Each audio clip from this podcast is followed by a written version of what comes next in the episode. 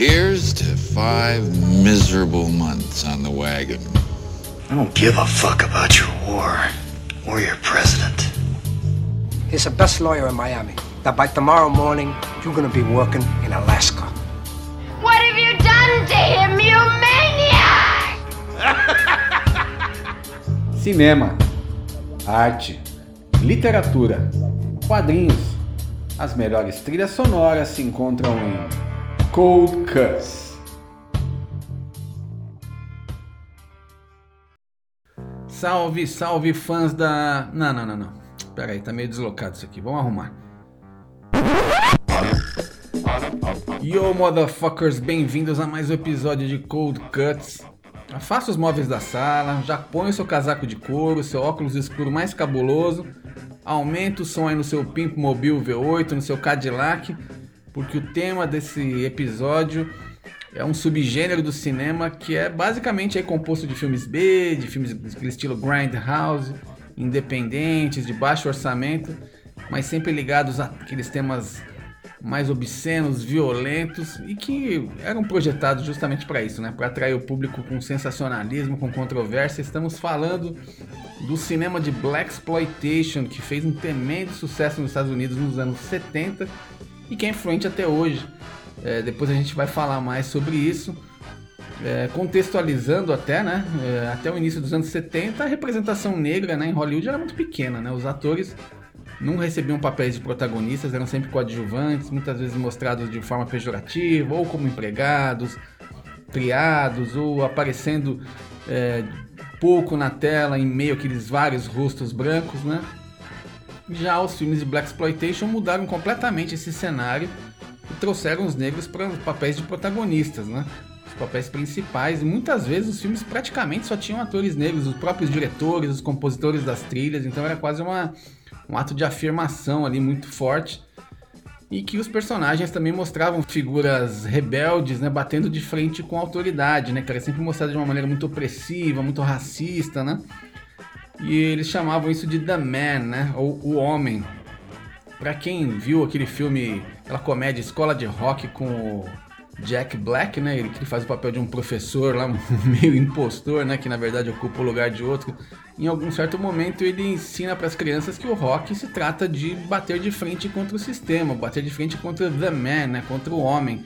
Então é uma maneira como se trata, né? Se, se chama aí o status quo, enfim. Então os, os protagonistas dos filmes de black exploitation eles estavam sempre lutando aí contra o the man, né? E, mas muitas vezes de forma estereotipada, né? isso desagradava algumas alas aí dentro do movimento negro, né? Foi pivô de muitas discussões, de, de muitas críticas, né? Inclusive o próprio termo Black Exploitation foi criado de forma pejorativa, né? Por um cara chamado Junius Griffin, né? Ele era o chefe da, da filial da NAACP, que é o National Association for the Advancement of Colored People, né? Em português seria algo como Associação Nacional para o Avanço né, das Pessoas de Cor era filial de Los Angeles, né, dessa entidade que existe até hoje, né, ela é super reconhecida. E o Junius Griffin achava que os afro-americanos estavam sendo retratados de uma maneira que estava herdando os estereótipos criados pelos brancos, né? Olha aí a contradição, né? Porque nos filmes os negros normalmente eram mostrados como traficantes, como cafetões, como fugitivos da justiça.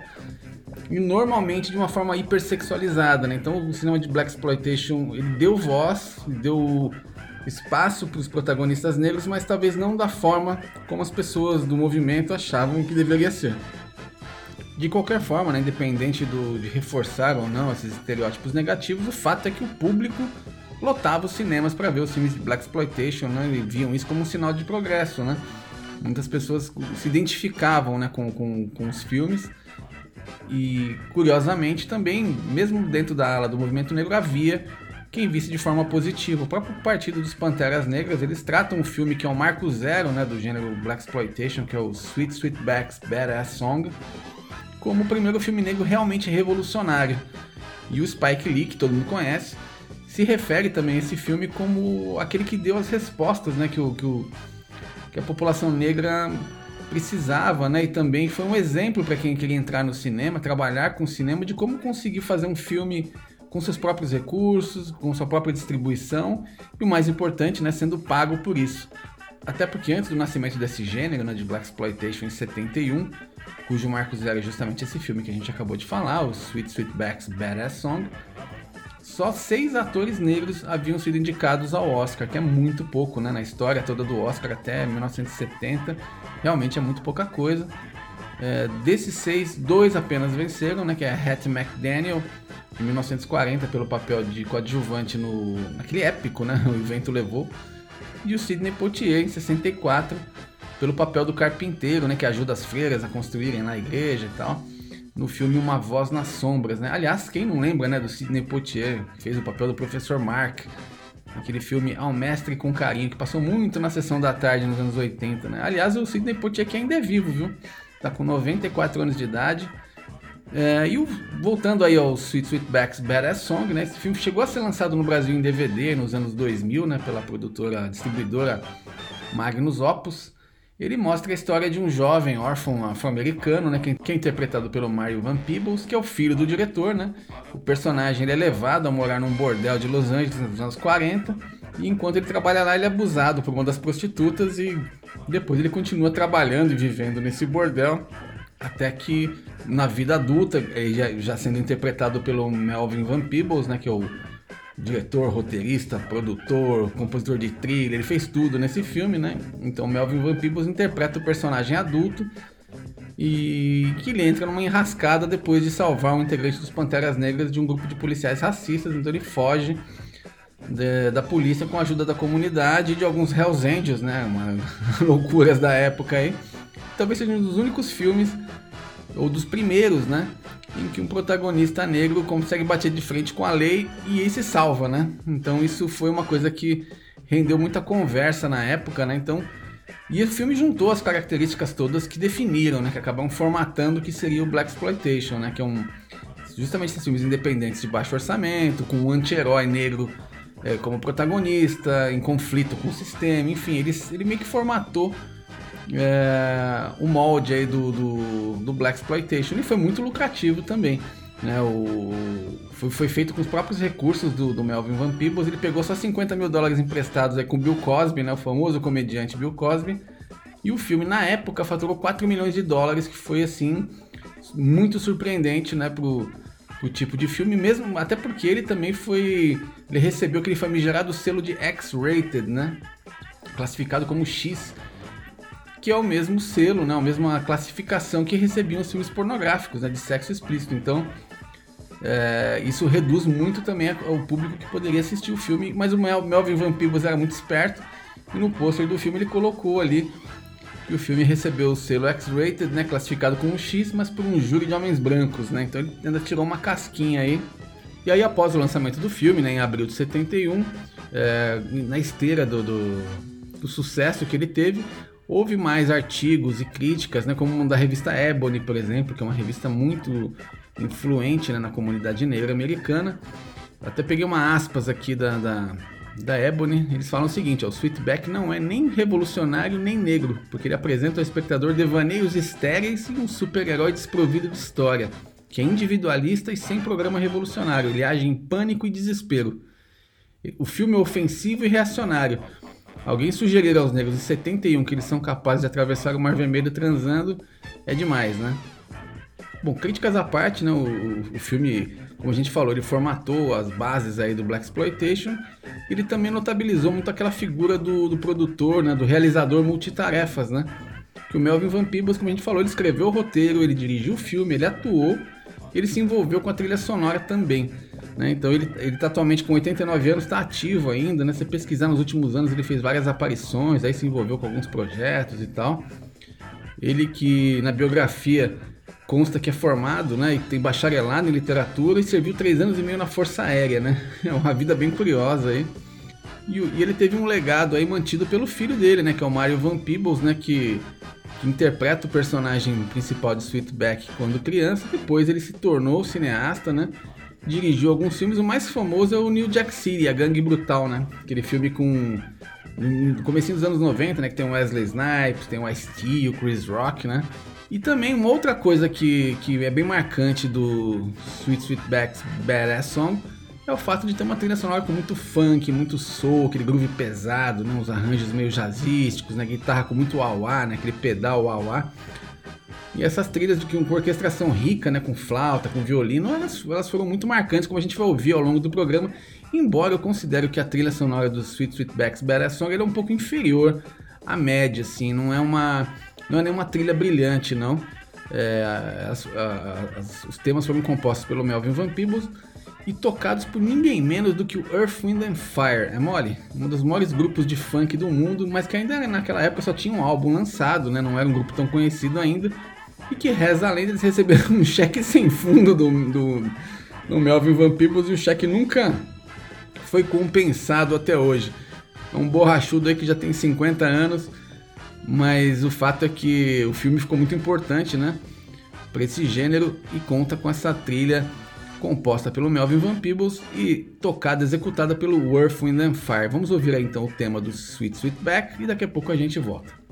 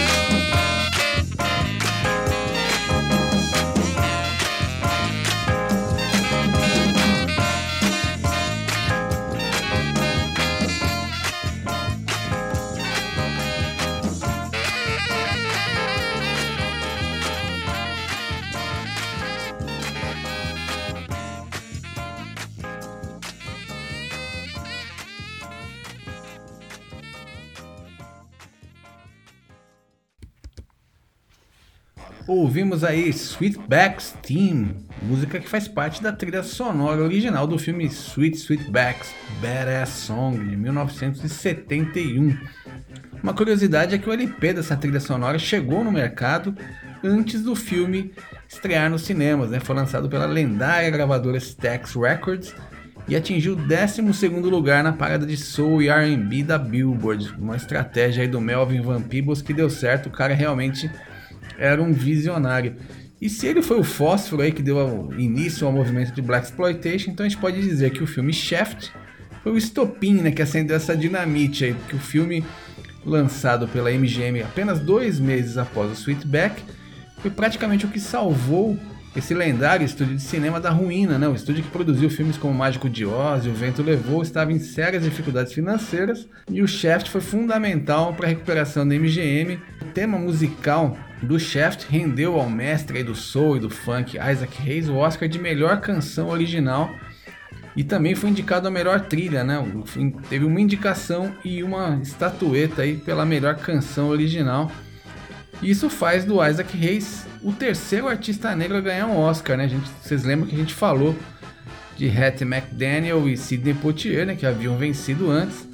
Ou seja, o Black Exploitation com todas as críticas de parte do movimento negro, de parte dos ativistas e tal, realmente gerou o protagonismo e fez com que o grande Isaac Hayes ganhasse aí um Oscar, fosse reconhecido pela academia a música também elevou o filme de patamar, né? o próprio personagem Shaft deu um status de cult, o que até rendeu duas refilmagens né? com Samuel L. Jackson no papel do detetive. Um filme é de 2000 e o outro é recente, é de 2019. O Shaft, ele, a gente pode dizer que ele deu para o público um tipo de black exploitation um pouco mais acessível comercialmente, né? Além dessa trilha espetacular do Isaac Hayes, que dispensa comentários, a gente tem um herói um pouco mais descolado, né? uma, uma representação da, da vida urbana, né? mais moderna né? do que as pessoas estavam acostumadas a ver nos filmes de Hollywood da época. Né? Não era tão debochado quanto o Sweet Sweetback, tem muita cara de filme B, de filme C até, né? O Shaft ele já tem um outro tratamento, né? Na história, né, o detetive particular John Shaft é contratado por um criminoso para sal salvar sua filha que foi sequestrada e a história se desenrola a partir daí. O filme foi dirigido pelo Gordon Parks, né, que era um, é um cara que foi um fotojornalista né, da revista Time é, antes de entrar no ramo do cinema. E depois ele se tornou o primeiro cineasta negro a escrever, produzir e dirigir um filme para um estúdio grande né, de, de, de Hollywood. No caso, longa Com o Terror na Alma, The Learning Tree, né, o título original de 1969, que foi lançado pela Warner Brothers. Hoje esse filme é considerado parte do patrimônio audiovisual norte-americano e faz parte da seleção da Biblioteca do Congresso. Outras duas curiosidades sobre Gordon Parks, que morreu em 2006, já aos 96 anos, é que ele era padrinho da filha do Malcolm X. E também ele refutava o termo Black Exploitation para nomear seus filmes, sobretudo o Shaft, mas tanto o Shaft quanto o Sweetback eles marcaram uma virada, né? Porque esses tipos de filmes foram feitos com um intervalo de tempo muito pequeno e deram origem a uma demanda que acho que Hollywood nem imaginava que existia na época, né? Público para esses filmes. E foi uma surpresa, e com isso se criou um movimento, né? A indústria realmente começou a se mexer filmes independentes, filmes de estúdios maiores com esses personagens vibrantes, né, que eram muito voltados para o público negro, mas que não permaneceram assim muito tempo, né, porque o apelo do black exploitation ele se ampliou além desses limites étnicos, né, então realmente é, todo mundo assistia os filmes, eles chegaram ao mainstream. E agora, como não poderia deixar de ser, a gente vai ouvir do grande Isaac Hayes a canção vencedora do Oscar do ano de 1972, que é o Theme from Shaft vai ser a primeira música com vocais que a gente vai tocar aqui no Cold Cuts, que não tem como ficar de fora. Aliás, a gente até mudou a música de fundo desse episódio, a gente mudou o BG pra gente ficar no clima do Black Exploitation.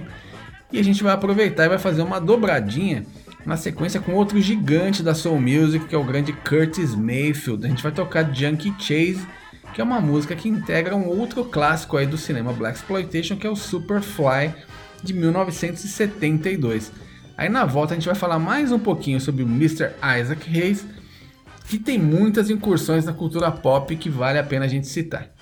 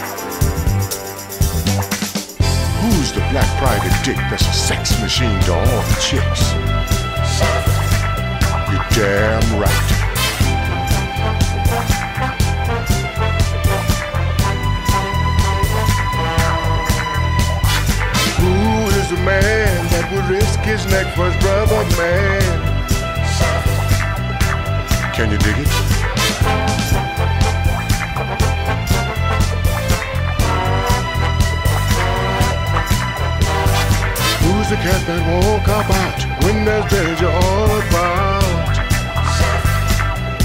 Right on. They say this cat Shaft is a bad mother. I'm talking about Shaft. He's a complicated man, but no one understands him but his woman.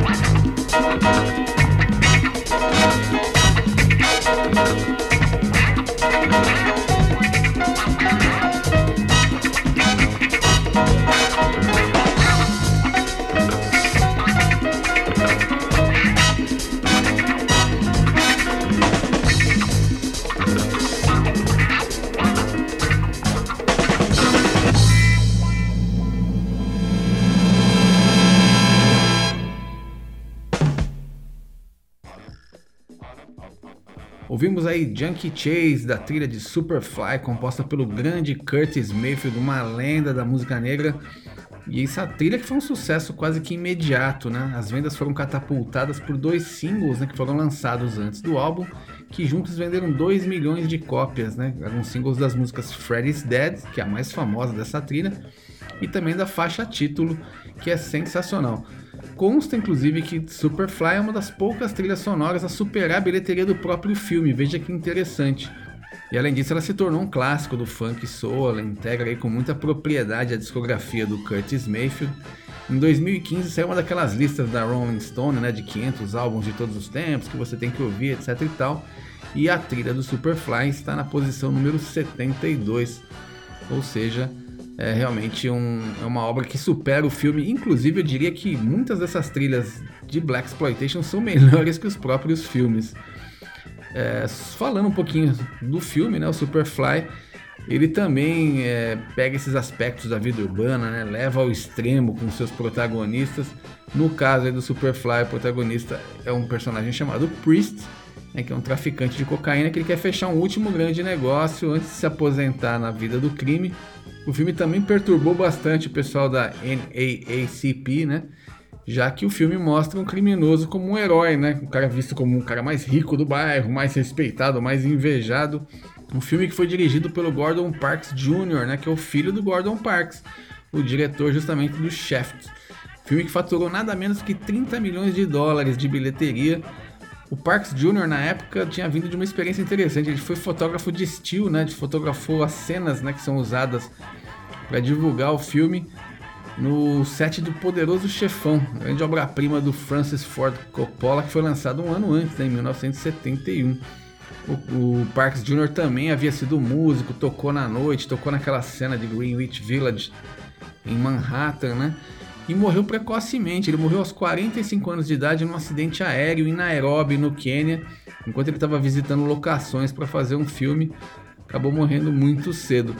E antes a gente ouviu a canção ganhadora do Oscar de 1972, Theme from Shaft, do mestre Isaac Hayes. Esse é um, olha, vou falar que é um dos meus artistas de cabeceira. Eu simplesmente acho o Isaac Hayes um gênio do groove. A carreira dele é muito interessante. Tem muitas conexões curiosas aí com a cultura pop. Daria acho que para fazer um episódio tranquilamente de Cold Cut só sobre o Isaac Hayes. Tentando resumir rapidinho a importância desse gigante aí. Ele foi um dos astros né, da gravadora Stax, né, que é sediada em Memphis, no Tennessee. Era uma, meio que uma rival da Motown. O Isaac Hayes também é da, de Memphis, Tennessee. E ele foi, como a gente falou, apenas o terceiro artista negro a ganhar um Oscar, né? Depois ele transitou pela disco music, pelo funk. Ele criou a sua própria gravadora, né? Que é a Hot Butter Records.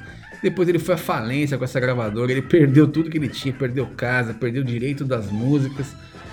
É, no período que ele estava com grana, ainda nos anos 70, ele estava bem. Ele foi um dos donos de uma franquia de basquete né, de Memphis, né, a Memphis Sounds, que não integrava a NBA, integrava outra liga, né, que é a ABA, né, American Basketball Association. Depois ele foi tendo que se reinventar várias vezes durante a carreira, depois que a Hot Butter Records quebrou. É, ele já havia tido experiências como ator anteriormente, né? Inclusive ele, ele, ele participa do Shaft. Ele é o astro principal de um outro clássico do Black Exploitation que é o Truck Turner, que tem uma trilha muito legal.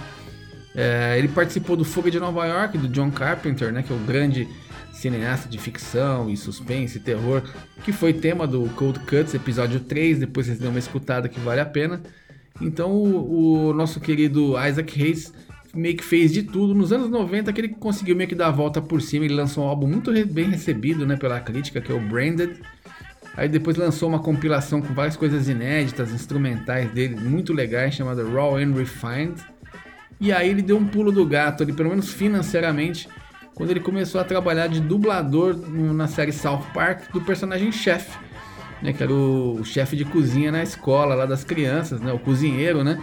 Mais ou menos nesse mesmo período, né, em 2002, enquanto ele dublava o chefe, ele também ingressou no Rock and Roll Hall of Fame, né, ele foi indicado e, e escolhido, né, ele ingressou, e vale muito a pena também ver um vídeo que mostra o Isaac Hayes tocando esse tema de Shaft ao vivo na premiação do Rock and Roll Hall of Fame. Ele estava realmente ali ainda com saúde, na ponta dos cascos, infelizmente morreu alguns anos depois. uma questão curiosa aí a saída do Isaac Hayes do elenco do South Park, né? Ele parou de dublar o personagem chefe depois que o Matt Stone e o Trey Parker, né, os criadores da série, zombaram aí da cientologia, que é a religião do Isaac Hayes. A princípio ele levou meio que numa boa, mas depois ele emitiu um comunicado reclamando que eles foram longe demais, zombando de religiões e tal. E o, os criadores da série tiraram Isaac Hayes, tiraram o personagem, fizeram o chefe ter uma morte horrível lá no, no, no, desenho e tal. Mas depois o filho do Isaac Hayes, né, um dos filhos dele, né? Falou que esse comunicado nem foi emitido pelo próprio Isaac, foram uh, os caras lá da cientologia, né? Que passaram na frente e emitiram um comunicado sem o conhecimento do Isaac Hayes, que na época estava se recuperando aí de um derrame. E aí, acho que até por conta disso que o primeiro episódio sem o chefe foi dedicado ao Isaac Hayes, né? Acredito que, de certa forma, o Matt Stone e o Trey Parker entenderam também que talvez o Isaac já não estava muito legal e talvez nem tenha tido realmente conhecimento desse, dessa carta, né? Desse comunicado. Voltando agora ao cinema Black Exploitation, depois do Superfly, muitos filmes passaram a dar uma suavizada né, nessa retórica do poder negro, encorajando mais a resistência individual né, dentro do sistema do que uma revolução em si, do que uma transformação mais radical da sociedade. Né? Embora até que no caso do Superfly ainda tem um pouco disso, né? De abraçar um pouco o movimento nacionalista negro e tal, mostrando que autoridades negras e brancas não conseguem coexistir com facilidade. Mas em meados dos anos 70 já tinha muitas subcategorias, né? O, o Black Exploitation se difundiu muito, né? Ficou realmente muito popular isso começou a gerar filmes de gênero negros, né? Filmes de artes marciais, filmes de terror, né? Quem não conhece o Blácula, né? Que é o Drácula Negro, né? É um filme que qualquer enciclopédia de terror que você pegar, qualquer livro de história do terror, tem alguma coisa relacionada ao Blácula, né? Que é o Drácula Negro, né? Tem muitos filmes policiais também, com protagonistas femininas, como Foxy Brown, por exemplo, né? Que foi estrelado pela Pam Grier. Nós vamos falar um pouquinho mais desse filme daqui a pouco. Tem também filmes de prisão, tem comédias como Car Wash, né, que passou muito na TV no Brasil. Eu lembro na época do colégio, todo mundo comentando do Car Wash, cara, super engraçado e tal. Teve musicais. E tem também umas, umas obras mais fortes, mais pesadas sobre a escravidão, né? Que eram batizadas com, com uma subcategoria dentro do Black Exploitation, que era o Slave Exploitation, né? Dessas aí se destaca o Mandingo, né, que é baseado num romance de 1957, que depois foi adaptado para o teatro e finalmente chegou aos cinemas em 75 e foi produzido por um dos caras mais poderosos de Hollywood da época, né, que era o Dino De Laurentiis, né, um produtor super importante de Hollywood. Bom, agora a gente vai lembrar de outras obras que fizeram história na filmografia do Black Exploitation através de trilhas sonoras. A gente vai fazer uma dobradinha de um grande artista da Motown, que é o Willie Hutch a Motown que todo mundo sabe, ou quem não sabe, fica sabendo que era a meca da música negra americana, né? Que revelou infinitos artistas aí, de Michael Jackson a Stevie Wonder, muita gente saiu da Motown. E o Willie Hutch era uma figura importante, né? Tem uma discografia solo de respeito. Ele também trabalhou como produtor, como letrista, como compositor, compôs muita coisa pro Jackson 5, pro próprio Marvin Gaye. Então a gente vai tocar agora Chase, né, que é um tema instrumental que abre o LP da trilha sonora do Foxy Brown, que é um filme de 1974 dirigido por Jack Hill e estrelado, como a gente já falou, pela Pam Grier. E depois a gente vai tocar Theme for the Mac, né, que é do, fi do filme The Mac, de 1973, que mais uma vez é gira em torno da cafetinagem, né, esse tema que era muito recorrente nos filmes de Black Exploitation, estrelado por Max Julien e pelo grande comediante Richard Pryor. Então vamos lá com uma dobradinha de Willie Hutch e a gente volta já já.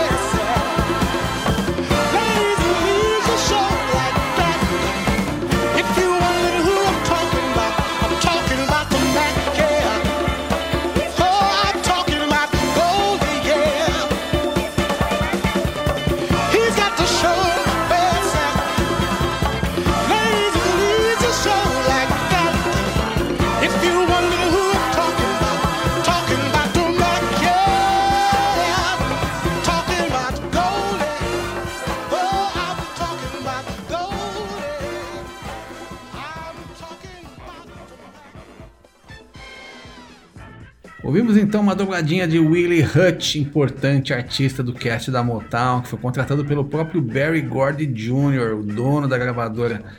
Ouvimos primeiro o Theme for the Mac, do filme The Mac, de 1973. Mais uma vez, uma música cantada aqui no Cold Cuts, coisa que nunca tinha acontecido mais um episódio de Black Exploitation. Estamos abrindo exceções.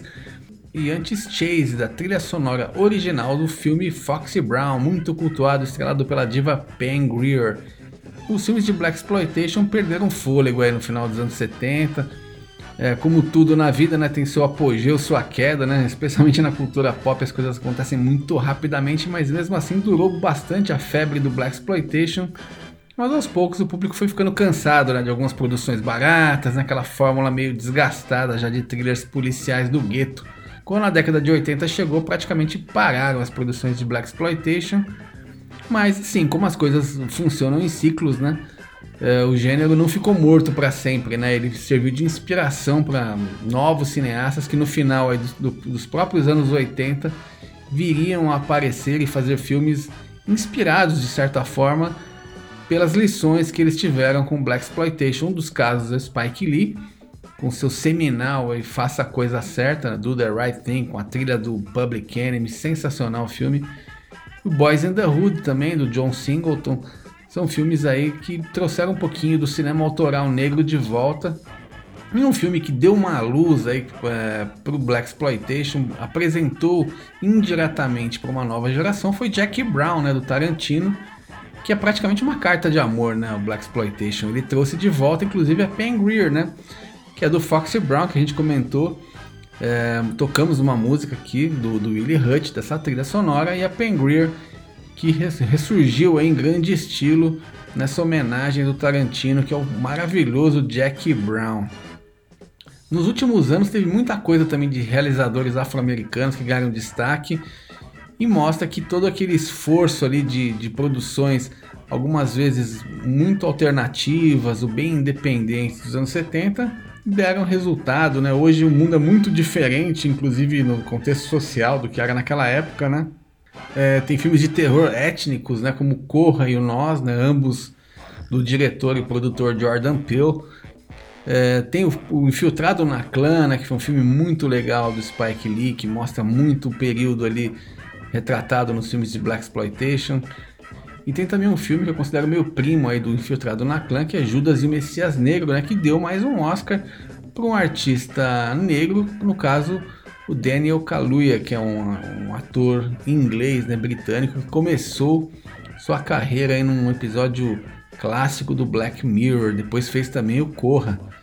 É, é um, é um filme que fala muito do ataque do FBI à sede dos Panteras Negras em Chicago, é, retrata muito o período que a gente estava conversando aqui, especialmente na abertura do programa. Além disso, também teve séries de TV, né? Como Luke Cage da Netflix, né? Que é sobre aquele super-herói urbano da Marvel, né? Foi adaptado com uma cara meio de anos 70, mostrando muito Harlem, né? Em Nova York. E tem também um outro recente, né? Que é o Them da Amazon Prime, que foi criado por um roteirista negro chamado Little Marvin, que poderia até ser, um, ser uma série chamada de Slave Exploitation, né? De certa forma, tem um dos episódios pro final da temporada que pega muito isso de uma maneira muito cruel, inclusive mostrando o período aí é, da escravidão. E como esquecer também o Dolemite, né, que é uma produção original da Netflix, que foi indicado ao Oscar, foi produzida e estrelada pelo Ed Murphy num dos melhores papéis dele nos últimos tempos, e que é uma espécie de cinebiografia de um dos produtores mais excêntricos, aí, mais alternativos do Black Exploitation, que é o Rudy Ray Moore. Então, assim, para finalizar esse nosso especial de Black Exploitation, que foi até um pouco mais longo, meio diferente dos outros episódios de Cold Cuts, a gente vai tocar The Hitman, que é uma música que integra a trilha sonora de Dolomite Is My Name de 1975, dirigido por Dorville Martin e produzido pelo esse malucaço da comédia negra Rudy Ray Moore. E em seguida um, o tema Luke Cops, um tema curtinho que faz parte da trilha sonora da primeira temporada de Luke Cage de 2016, mostrando que esse gênero teve sobrevida, adaptado de outras formas, inclusive notando como a mudança do tempo também trouxe uma linguagem musical diferente. É um tema composto pelo Adrian Young, que é um produtor de hip hop, de RB, e o parceiro musical dele, o Ali Shahid Muhammad, que é DJ integrante daquele famoso grupo A Tribe Called Quest, né, grupo de rap que não existe mais, mas foi muito influente.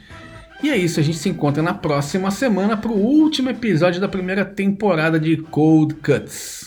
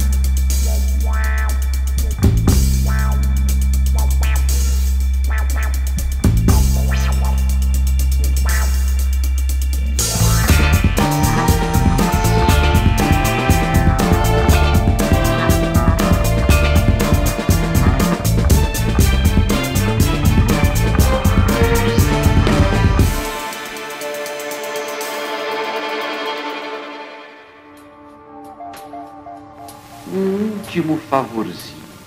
Se teu filho for o inferno, dá meu endereço ao diabo. Você ouviu have listened Cold